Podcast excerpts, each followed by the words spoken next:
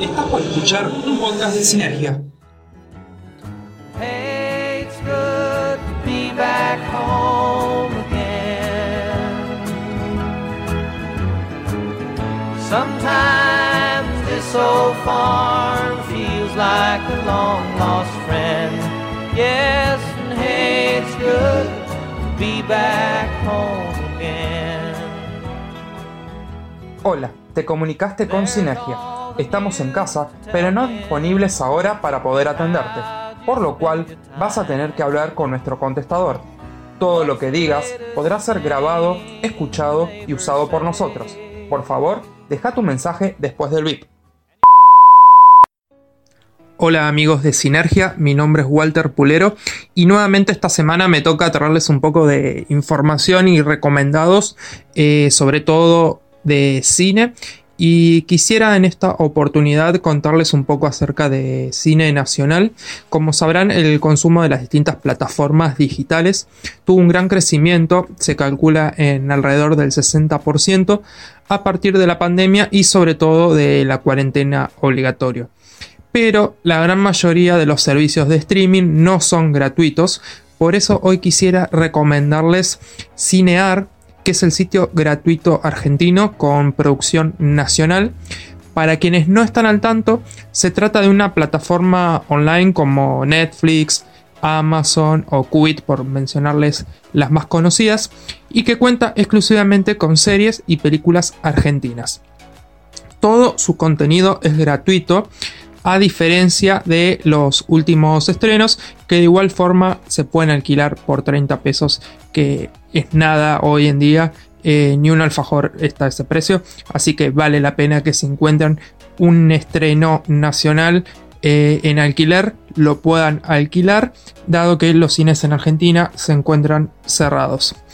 La verdad que podría recomendarles muchas películas para encontrar en Cinear, y de hecho en Sinergia van a haber muchas notas al respecto, pero bueno, el tiempo es bastante corto y este podcast no está pensado para que sea tan extenso, por eso solo me voy a concentrar en cinco de las películas que pueden encontrar en el catálogo y hay dos que recién se incorporan, así que es prácticamente un estreno. Una de las películas es Sueño Florianópolis, que filmó, estrenó en el año 2019 Ana Katz eh, la historia se desarrolla en el verano de 1992. Pedro y Lucrecia deciden viajar con sus dos hijos adolescentes a Florianópolis, a Brasil. Van en auto y sin aire acondicionado. Luego de 22 años de matrimonio y de vivir hace dos años en casas separadas, aún están decidiendo si siguen juntos o finalmente se divorcian. El otro estreno, recién incorporado a la plataforma, se llama Joel, que es del año 2018 y está dirigida por Carlos Sorín. Cecilia y Diego es una pareja que en sus 30 largos años se radicaron hace pocos años en Tolhuin, un sufrido pueblo de Tierra del Fuego, a raíz del trabajo de él como técnico forestal.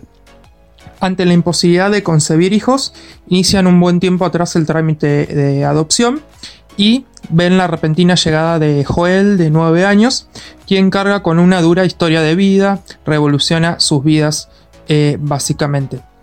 Las ilusiones, un acelerado proceso de aprendizaje de la paternidad y el desafío de educarlo e insertarlo en esa pequeña comunidad patagónica van a poner bajo la lupa a los propios esquemas de vida de esta pareja y vamos a encontrarnos con un conflicto que se desata en la única escuela pública del lugar al que tiene que acudir el niño. Eh, si les gusta el cine de Carlos Sorín, más que recomendaba esta película. Y a los que no les gusta tanto, yo les digo que con esta se van a sorprender y a partir de, de ella seguramente van a querer ver más filmografía de este gran director argentino. La tercera película a recomendar se llama Foto Estudio Luisita y es un documental de 2018 filmado por Sol Miraglia y Hugo Manso y vamos a encontrarnos desde Tita Merelo a Susana Jiménez, pasando por Olmedo, Porcel, Atahualpa, Yupanqui, todas las celebridades que se les ocurran. Bueno, ellos pasaron por el estudio fotográfico de Luisita, como se la conoce.